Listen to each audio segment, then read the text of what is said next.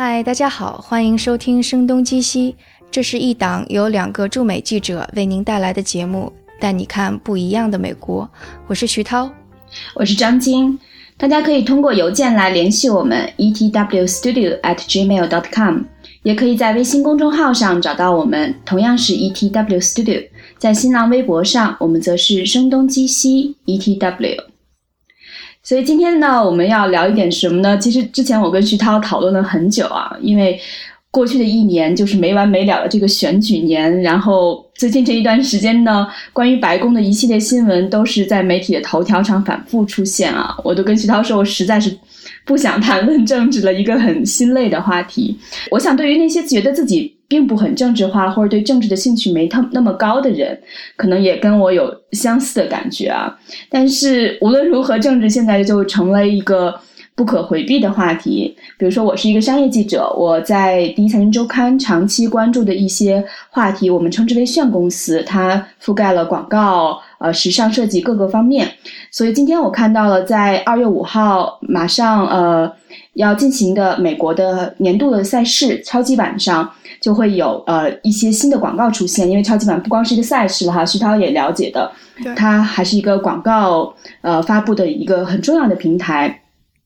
所以今年呢，这个广告反而成了一个非常有争议性的话题啊，很多公司都变得特别谨小慎微，比如说百威，它就发布了一则广告，它只有一分钟的时间。Welcome to St. Louis, son. Beer for my friend, please. Thank you. But next time, this is the beer we drink. Eberhard Dannheiser. Dolphus Bush. 这个广告呢，主要就讲了百威这个公司的起源。因为这个公司呢，呃，它现在我不知道有的人了解不了解啊，它实际上是诞生于美国的圣路易斯。嗯，它的创始人叫呃 Adolphus Bush。这个人是在十九世纪从德国作为一个移民来到美国，所以广告里就讲了他在很多地方遭遇了一些呃别人非常冷漠的对待，就说这儿不属于你，你应该回家。直到在圣路易斯遇到了这个 Anheuser，所以这个他们后来合伙创立了 Anheuser Busch，这个如今已经是世界上最大的啤酒公司。呃，而这个 Anheuser 后来也成为了 Bush 的岳父哈，就是后话了。其实。百威这个公司还蛮有意思的。他去年大选的时候，我记得他一直是在呃到处的打广告，突出自己是美国的啤酒。但是在这则广告在他 YouTube 页面上，底下的评论就像美国社会的一个现状的反应，完全就撕成了两极。你就可以看到大量的川粉 对于这个广告。关于伊伊斯兰国家七个国家进入的一个政策的回应，作为一个公司层面的回应，很多真正的支持特朗普的人对此是啊情绪反应非常激烈的，有很多不堪的言辞，就认为他是在就认为他是在支持移民的政策。对，对他其实也在反复强调一个，我觉得对于很多人来讲是常识的话题，就美国本质性还是一个移民国家，从建国伊始到现在，任何一个公司。足够长的公司的成长史都伴随着移民的一个过程，所以，呃，这一点他用一个很自然的、很朴素的故事去讲，但作为他自己的一个回应，但这个川粉啊，现在中国人可能把它都叫做川粉，这个川粉的成分很复杂，我觉得它，嗯，其实我我不敢相信的一点是，他你你有没有看到，就是如今买美国有百分之五十以上的人。是支持特朗普的这个关于七国进入的政策的。那我想，这些支持者当中，如果溯源的话，他们没有多少是不是移民吧？祖上如果说真正是说非移民的话，那就都是印第安人了。就其实所有这些支持，大多数支持川粉的人，大多数应该都是移民的祖先。我记得当年你有没有看过一本书？呃，也有中文版，叫《美国种族简史》。对，是，然后它里边就会分析，对爱尔兰人、华人，然后呃，可能呃，波多黎各人，对对对对对，你你反正能在美国吃到世界各地的菜，这本质上就说明了美国是来自世界各地的，他最早的一波人嘛。所以你会觉得这是一个特别常识哈，我们就是建立在这个常识的基础上去讨论很多问题的。但现在这个禁令的颁布，呃。我觉得川粉的心理其实是真的可以写写一本论文或者一本书的一个一个话题哈，你就很难分析他们如何是如何忽略了这些常识，然后嗯，坚持自己比较偏颇的一些对，我觉得有趣的嗯。事情是，我们会觉得那个，嗯，特朗普上台之后，他每个政策颁布都已经够引起争议了。嗯然后等到到星期五颁布这个拒绝七国移民进入的时候，我们觉得这是一个争议的大高潮，嗯因为几乎所有硅谷的嗯、这些大佬们全都又去抗议啊，去发声啊，然后从纽约到旧金山到很多地方，或者是嗯。L A、洛杉矶，大家都在抗议，嗯这是从所谓有规模之大的一个自发的抗议。然后我们已经觉得这个争议已经已经不可能再高潮了。嗯，结果到到现在到星期一到现在还是继续在发酵。对，就比方说那个有司法部的部长说我们反对他，然后特朗普立马就把他给开除掉了。嗯然后今天他又跟呃，今天他又跟澳洲的总理总统有通通电话，通到一半就谈崩了，就怒摔电话。所以你就说这个总统自带戏份太多，从上任到现在也才十几天，嗯。已经太多争议了。对，其实他确实先后还颁布了一些匪夷所思的政策啊，我们可以稍后再谈。但是引起世界的，从民众到刚刚徐涛提到的各国的元老，他呃对此做出激烈反应的，还是他的移民政策啊。前一段时间见到一个英国人，他就谈论那个现在如今的英国女首相 Theresa May 啊、她和特朗普的一很快的一次会面，当时我们见面的时候，他们呃两个人还没有会面。呃，这个英国人就告诉我，他觉得这会是一个很有意思的时刻，因为英国它这些年从经济和各方面，呃，其实并不是特别的景气，包括有脱欧的这个事情嘛，也拖累了它。所以英国一直是在寻找一个机会，能够跟美国建立一个比较强的经济关系，然后提振本国本国的经济。而 Theresa May 和特朗普就产生了一些呃，就是那是一次非常后事后证明是一次非常愉快的会面。然后双方也推动了一个很积极有力的政策，就是在英国上班的人和在美国上班的人在工作签证上给很多的福利和利好。但是就在 Theresa May 离开华盛顿几个小时之后，然后特朗普就颁布了这个 禁止七国进入的移民政策，所以 t e r e s a May 也变得很尴尬。然后他在公开的呃演讲和声明中也提到了英国和美国在针对移民政策上是有差别的。嗯，就所以之前他们就像建立了一个新的同盟伙伴关系，然后很快又在一些意见上产生了巨大的分歧哈。所以我觉得这个话题实在是呃有历史的原因，也有一些现实的考虑啊，包括为什么那些硅谷的公司都反应的非常激烈。嗯对我，我觉得可能要解释一点的是，就是这一次的影响最主要，它嗯，它非常的不理性。就比方说，以前一个政策出来的时候，它可能会说，呃，推迟几天生效，嗯但它是立刻生效，嗯，而且是没有任何通融余地。嗯它不光是针对那种非法移民，就如果他是非法移民的话，我觉得大大众的心理还能够接受一些。嗯但是他是把所有的这个呃这些涉及到伊斯兰的这些中东的七个国家，即使你有合法的身份，甚至你有绿卡，嗯因为有绿卡就表示你有永久居留权，嗯他都拒绝入境在内，所以就相当于是，无论你多么的遵遵纪守法，你身份上是合法的，你依然有可能被赶出这个国家。嗯所以我觉得后面这一点其实是引起了非常大的恐慌的。嗯就当时就是，其实这个事情出来之后，我只是觉得特朗普怎么又出了这么一个特别特别匪夷所思的政策，我并没有想到影响那么大。所以到星期六的时候，呃，张晶在微信上面跟我说说，哎呀，特朗普怎么怎么又这样，又引起这么大的轰动？我还说这到底发生什么了？然后我去查 Twitter、查 Google，我才发现这个事情这么大。嗯然后到呃当天的时候，我去我我带着我的小孩子去参加一个球赛，旁边的一群人都一直在谈论这个问题，就几乎是旧金山，我就走到哪里哪里都会在谈论这个问题。有一个妈妈，她的英英文就没呃非常正宗的加州口音，他说我拿的是绿卡，他说我很有可能被赶出这个国家，所以大家周围的人都非常的惊讶，说啊，但你看上去就是个美国人呀。他说对啊，我是美国人，但是因为呃因为种种的原因，工作的原因，我丈夫的原因，所以我其实现在是拿的绿卡。嗯然后所以就大家其实是很担心自己的这个状态。然后到下午的时候，我是收到了旧金山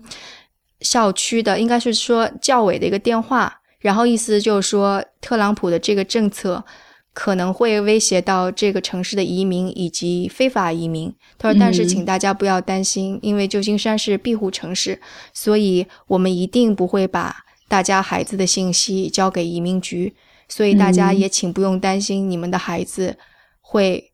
被从学校里赶走。”所以我当时看到这条短信的时候，我的心情是非常震动的，因为我我完全没有想到说这个可能跟。我身边每一个人有关系。我之前还只是觉得说啊，这个是遥远的，这个是跟墨西哥人有关，这个是跟嗯伊斯兰教的人有关。但是，但你就能看到他已经震动到每个人，每个人都非常的惊讶，说啊，我可能会有这种危险。然后之后这个发酵就变成了。中国的华人啊，就华人在硅谷的华人 H1B 就在商量说啊，我 H1B 转绿卡的机会是不是更少了？我抽 H1B 的机会是不是更少了？我在申请我的父母亲来美国，这个可能性是不是更少了？以及我跟张晶也会说，我们的记者签证是不是也会是个问题？所以你就会看到这个政策真的是影响到了每一个人，因为毕竟美国真的是一个移民国家，每个人都是有移民的根源的，对不对？对，所以我记得当时《纽约客》还发布了一个封面，其实它是一个两千零两千二零一一年十一月二十八号的一个旧的封面，呃，然后也是我们曾经推荐过的一个插画师 Christopher Nieman 他画的一个作品，就是在围栏的呃一个。硕硕大的围栏，然后一个人正从围栏底端破的一个洞爬进来，然后有人已经爬到呃围栏的另一侧，有人还在围栏的呃左侧，所以这个封面当时起的一个题目啊叫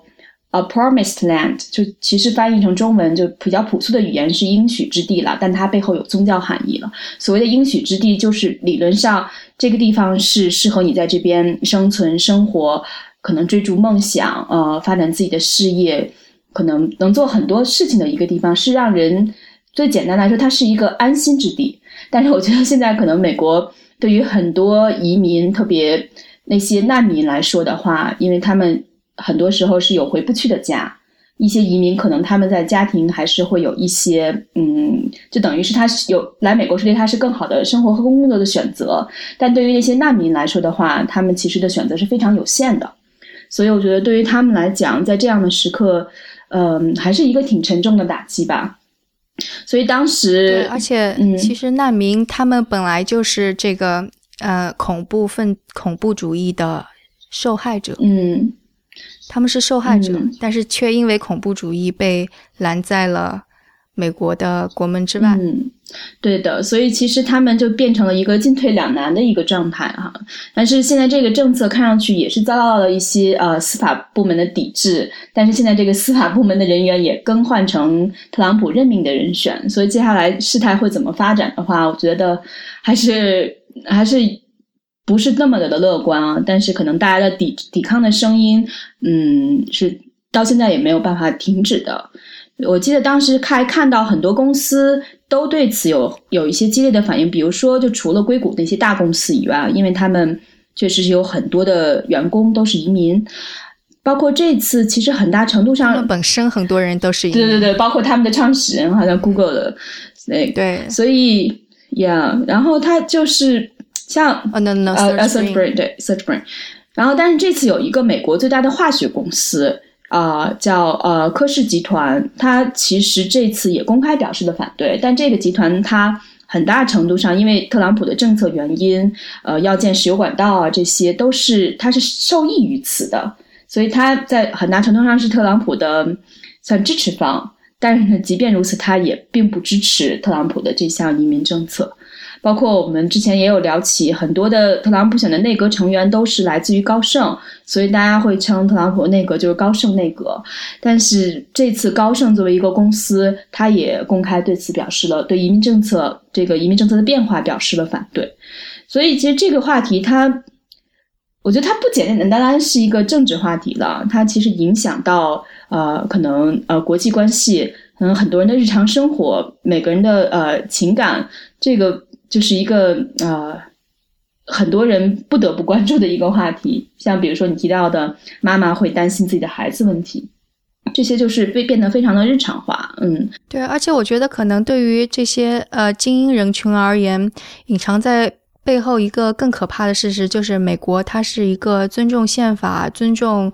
嗯，就是它的那个。美国价值观以及尊重法律的一个国家，嗯，所以他就你就看很多事情的阐释都会就是诉诸于法律啊，然后去检视宪法。但他这一次他的这个法令就不但是违反了美国的精神，就比方说奥巴马会说他让美国的价值观处于危机之中，他完全是违反美国的呃移民的这样的一个价值观，同时他也是违就是违法的。就你怎么可以直接把说就是呃有绿卡的人就合法的人就直接拒绝在内？后来他们修正了这个说法，但你看就就大家就会看到特朗普这个政策出来的时候是特别没没没有人去去审查他他的那个合法性，感觉就是嗯，虽然事后可以追溯或者是呃去抵制。但是最一开始的诞生就感觉是他完全是他一个人做出的，包括我看到有一个记者收到了呃，因为他们他们住在华盛顿，所以长期收到来自白宫的新闻信，然后里边就会提到当初呃有一封关于开除美国司法部长的这样一封新闻信，里边的那种用词啊，我们。去年还开玩笑说，今年的目标就是英语超过特朗普，因为里面的用词实在是，呃，我觉得看了那么多白宫的呃新闻信，从来没见到这样的一个用词。他先是用的 betray，就是背叛这个词，认为之前代理的司法部长背叛，实际上所谓的背叛就是违背了他个人的意志。然后接下来在第二段里就会用了呃呃，他之前所做的一些政策都是非常的。用 weak 就是很弱，然后有 very weak 就非常弱，所以你你不管他以什么样的方式去推出这项呃政令，但是它里面的这种用词，你感觉就是像小学生或者初中生，可能刚刚开始写作文，然后词汇量特别少，呃，用词呃不断短句很多，反复重复。嗯嗯，当然，如果大家有机会去回顾他在就职典礼上那个演说的话，你也会有一些相同的感受。所以我们就开玩笑说，对，我们就说这呃有没有可能是自己写的？嗯，因为其实，在白宫，包括即便奥巴马，他也有一个呃御用的写手，不是说他完全让这个人去写，他是可能草拟，然后两个人会沟通沟通，因为这是一个团队写作的的作品，是没有一个人能够真正自己去完成这份工作的啊。但是他在这个。白宫这封新闻信中，你感觉整个的风格 就是讲特朗普去写的，嗯，所以以后可能大家就是这个写手在写的时候，特朗普说 “No, she betrayed us”，就他 他背叛了我，你一定要说他背叛了我，然后就是你一定要用这个词，说不定就这样子，嗯，而且那个就出现在第一段，所以其实是非常激烈的呃一封新闻信，我都不知道要记者收到这个要怎么写，这样子一解释还挺他的个性，对吧？对，我说这个这个风格还挺对，挺符合他的个性。其实当时我觉得，嗯，我们现在看到的反抗大概是呃一周之后左右诞生的。其实真实的反抗从他上任的第二天就开始了，也就是我们之前看到的全世界的百万人的大游行。当然，特朗普他最后嗯找白宫新闻发言人发表了一个挺离谱的声明啊，就说他的就职典礼是美国总统就职典礼上参与人数最多的。然后，因为那天我在现场，我有一些，因为那个数据到现在都还没有公布，他可能也不想公布，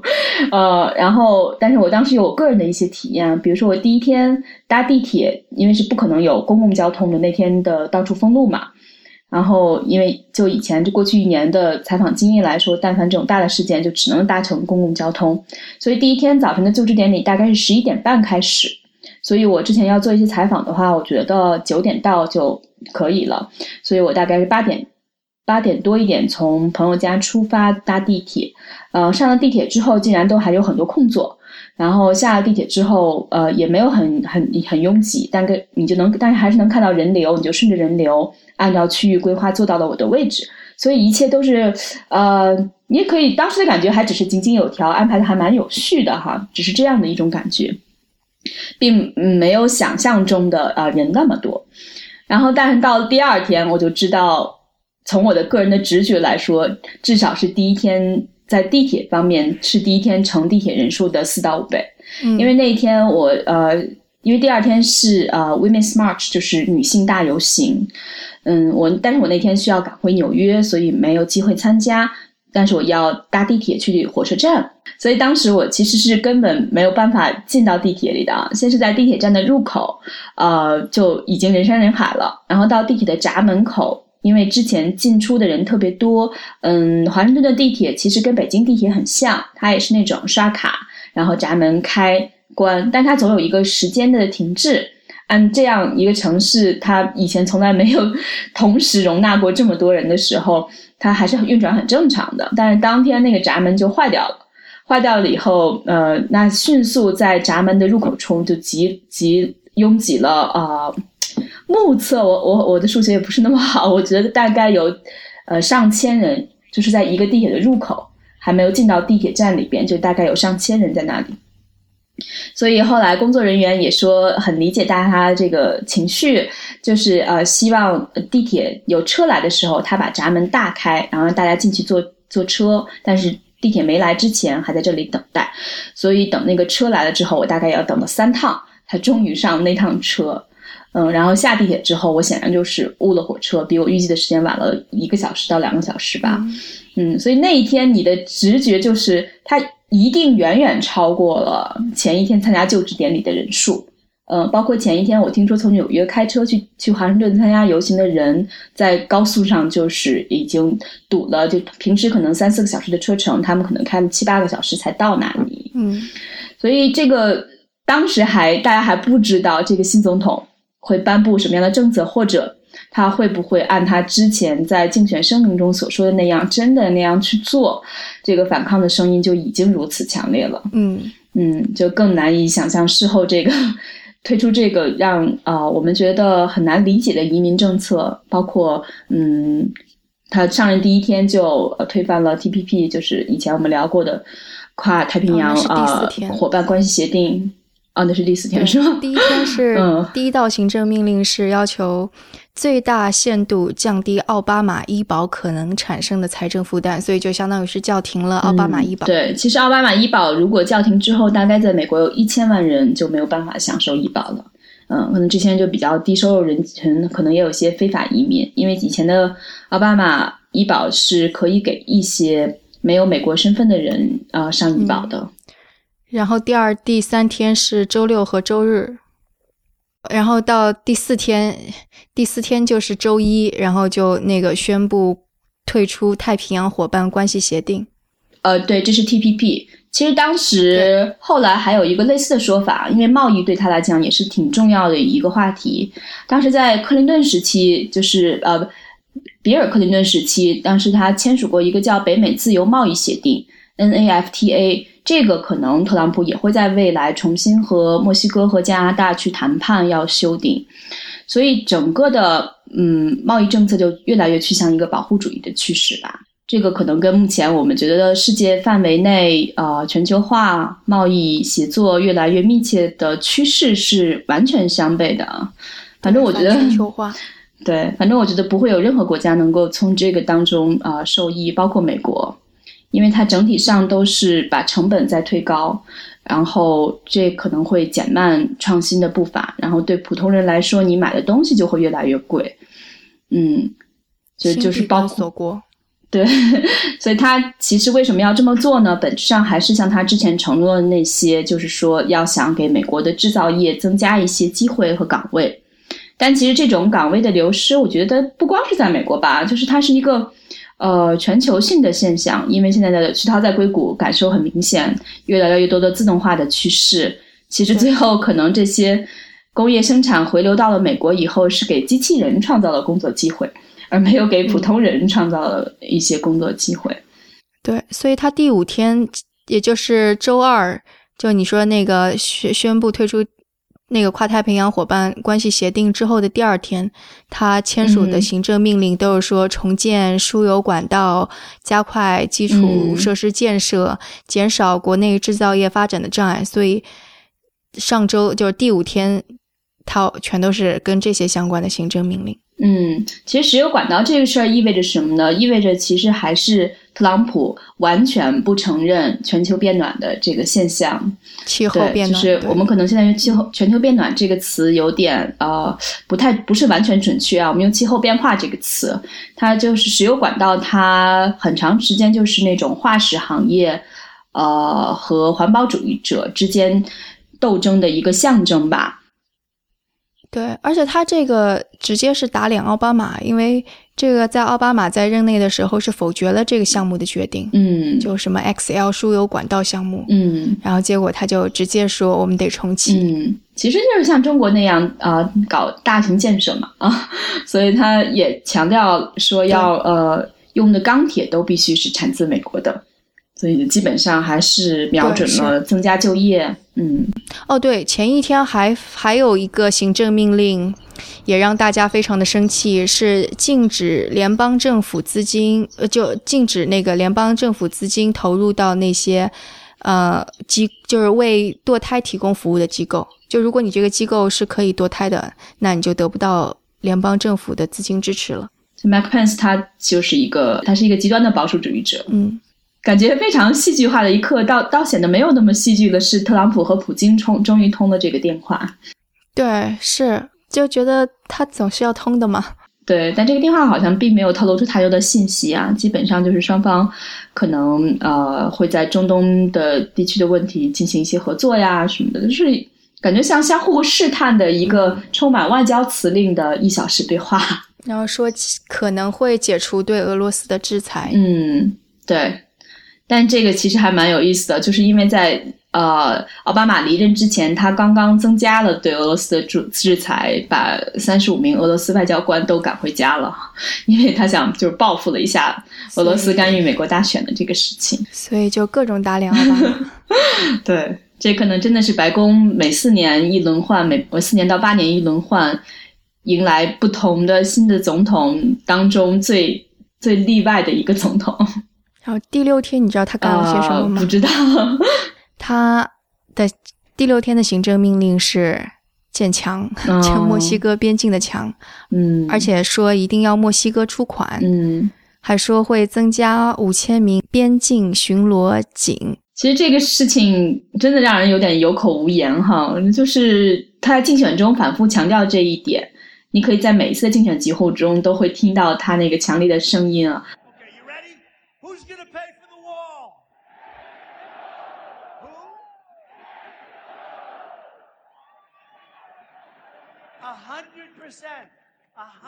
但是没想到，最终他还是把它转化为了现实，而且，嗯然后你知道，我我觉得这个特别搞笑，就是墨西哥总统说我们是不会付这个钱的，然后他还取消了到美国的嗯访问，因为本来墨西哥总统是要到美国来进行访问，然后商量双两国之间的贸易之类的东西。嗯，然后一月二十七号，也就是说这个行政命令下达两天之后，墨西哥总统就取消了美国的访问。其实这个事情还是挺有意思。我记得当时我们第一期节目是在圣地亚哥录的，然后当时我印象中有呃，在圣地亚哥和墨西哥边境有点像是深圳和香港的关系，所以它就是离墨西哥非常近，很多人在墨西哥工作，然后回来住在圣地亚哥这个地方。呃，所以嗯，你的感觉就是说，我不知道这个墙真的修了以后，对这些人有一些什么样的影响哈？对，我很想知道那个墙是实体的墙呢，还是像中国长城一样的墙呢，还是一个电网呢，还是一个铁丝网呢？我特别想知道。现在其实因为呃，美国和墨西哥边境是非常长的，在有一些州其实有那个 fence，就是有点像藩篱那样子，但有一些州其实是完全没有的，只有一个界碑，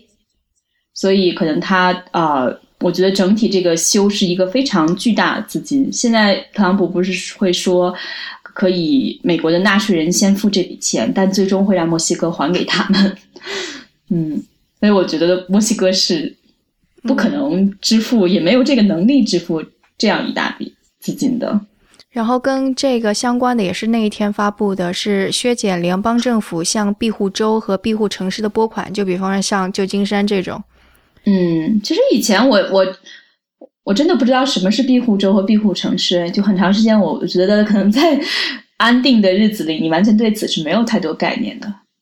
嗯，就是难民的一些收容的地方，是吗？哦，对，庇护州是这样，就是嗯，在有一些州，如果你被查到是那个非法移民的话，你是要遣送回去的。但在庇护州跟庇护城市，首先没有人会去来查你是不是那个非法移民，然后其其次，即使知道你是非法移民，他也不会把你赶走。这个是庇护州、庇护城市的意思。所以，总之是对非法移民比较利好的一些地方。对，嗯。对，但这个和特朗普比较严厉的移民政策相比的话，确实是相悖的。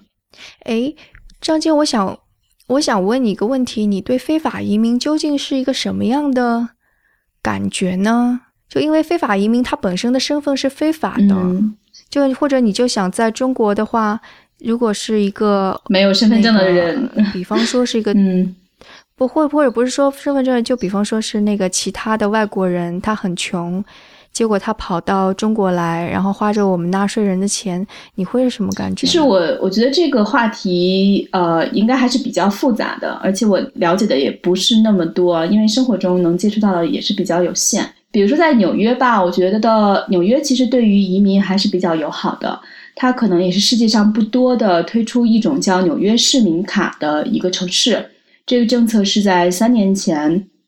就彭博 Bloomberg 之后的这个新任的市长推出的，所以当你有了这个 ID 以后，比如说在在美国的呃很多的 ID 都可能是护照啊或者驾照啊，所以这个卡叫 IDNYC，这个卡就是如果你是非法移民，你也可以申请的，但是你可能需要出具的是你在这个城市的一些生活的证明，比如说房租或者水电费的单子，就证明你在这个城市居住和生活，嗯。所以纽约可能整体上对于移民来说还是比较友好的，因为这个国这个城市它就有来自一百多个国家讲着一百多种口音的英语或者其他语言。对，我觉得有一点在在之前的政府可能稍稍算是解决了这个问题，因为嗯，很多即使他是移民，他也在交呃，他是非法移民，他也在交税。就美国的税，它是这样子的，即使你。如果你是在这个美国待了三年以上，即使你不是本国居民，你还是得要报税。嗯，所以就相当于是很多待在这里的非美国人，他其实也是在报税的。对，所以其实移民，我觉得针对每一个个体，可能都有他们的一些难言之隐哈。因为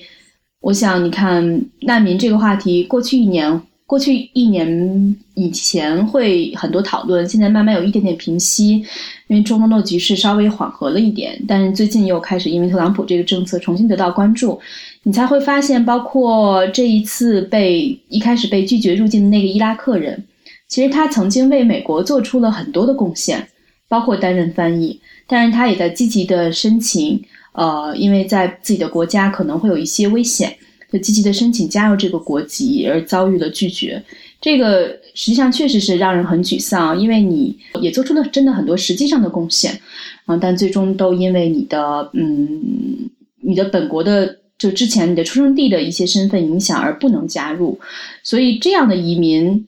我想有很多人他们想来到这个国家，有很多情非得已的地方。但他们在身份上肯定是非法的，但他们有没有给这个国家构成威胁呢？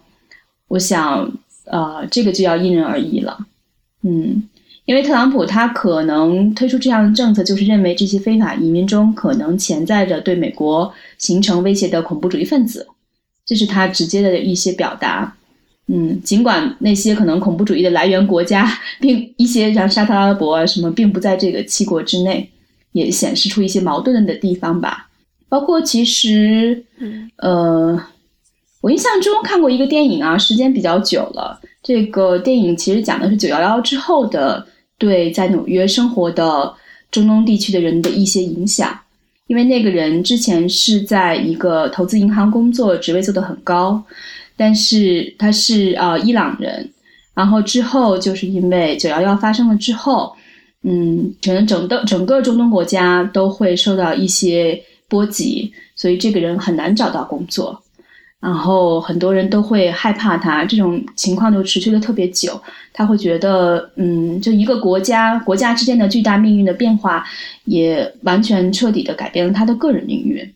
嗯，我想这一代移民可能接着受到这个禁令影响的很多人，嗯，他们背后都会有很多很多很复杂的故事吧。所以我觉得我对于这个非法，嗯，并不是特别恐惧或者反感的。嗯嗯，只是想从法律的角度上来看。但很有趣的是，支持 Trump 的那个硅谷的唯一一个人 Peter Thiel，、他却申请了新西兰的公民，并且在昨天得到了新西兰公民的身份，所以这就变得非常的戏剧性了。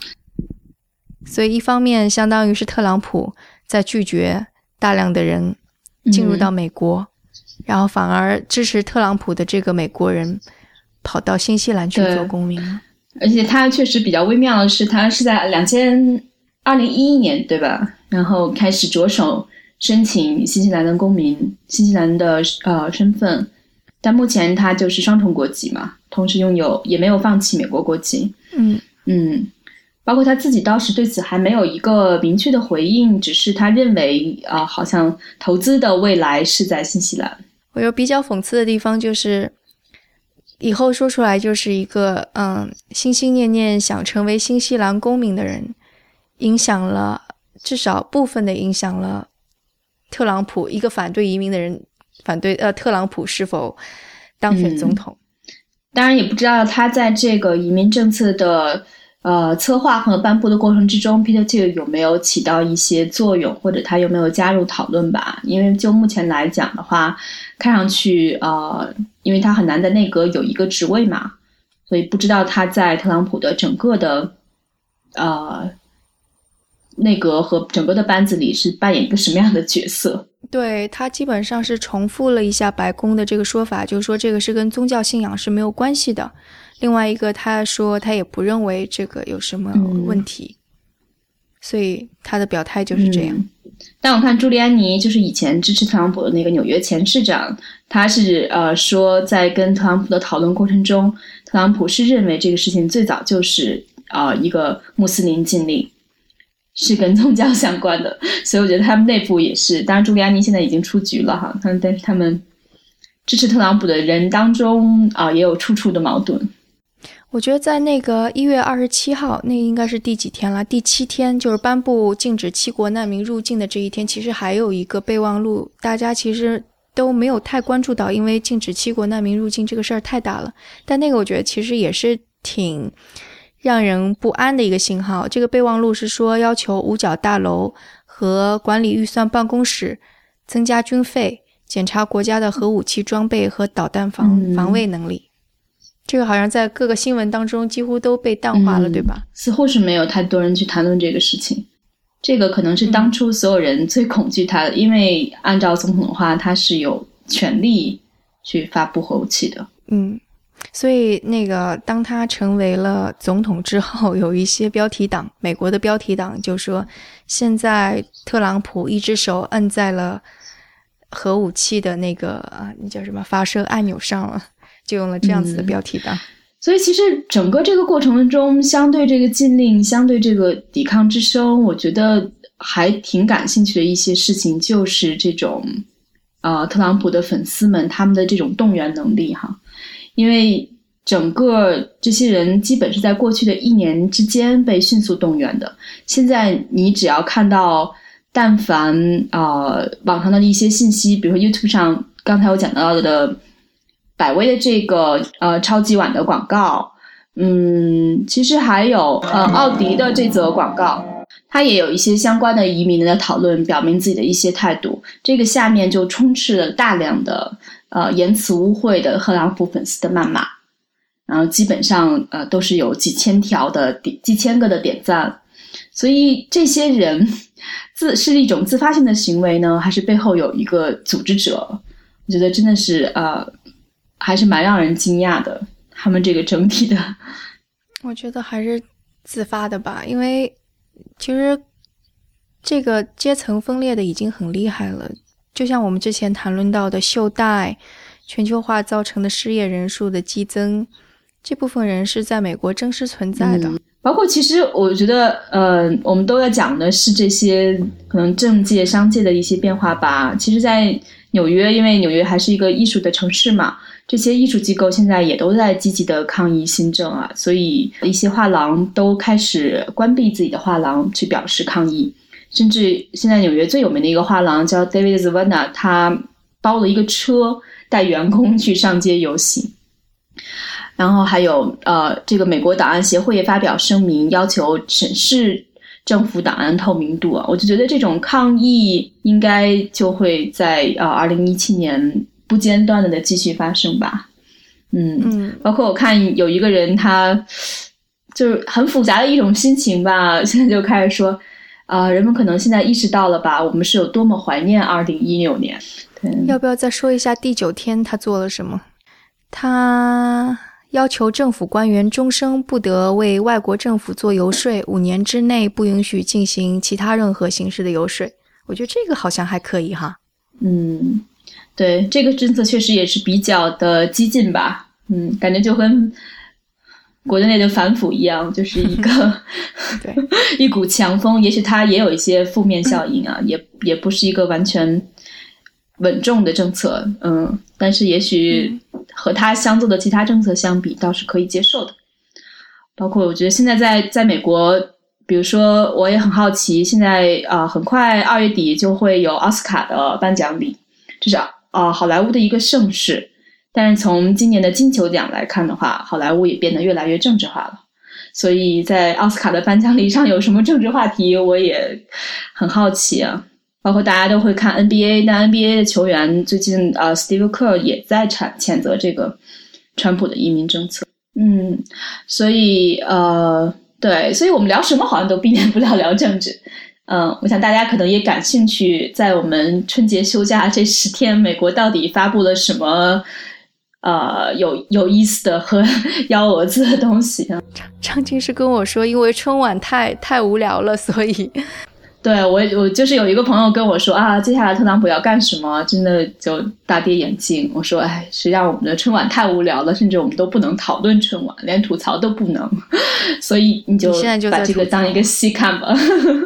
好吧，那我们还是祝大家鸡年顺利。嗯，对，祝大家呃，现在应该很多公司都可能很快要开工了吧？呃，或者已经开工了。我们希望大家在今年能有一些新的收获，然后也希望通过听我们的节目有一些收获。呃，你们可以通过邮件来联系我们 etwstudio at gmail dot com，也可以在微信公众号上找到我们，同样是 etw studio。在新浪微博上，我们是声东击西 etw。谢谢大家，新年快乐！新年快乐！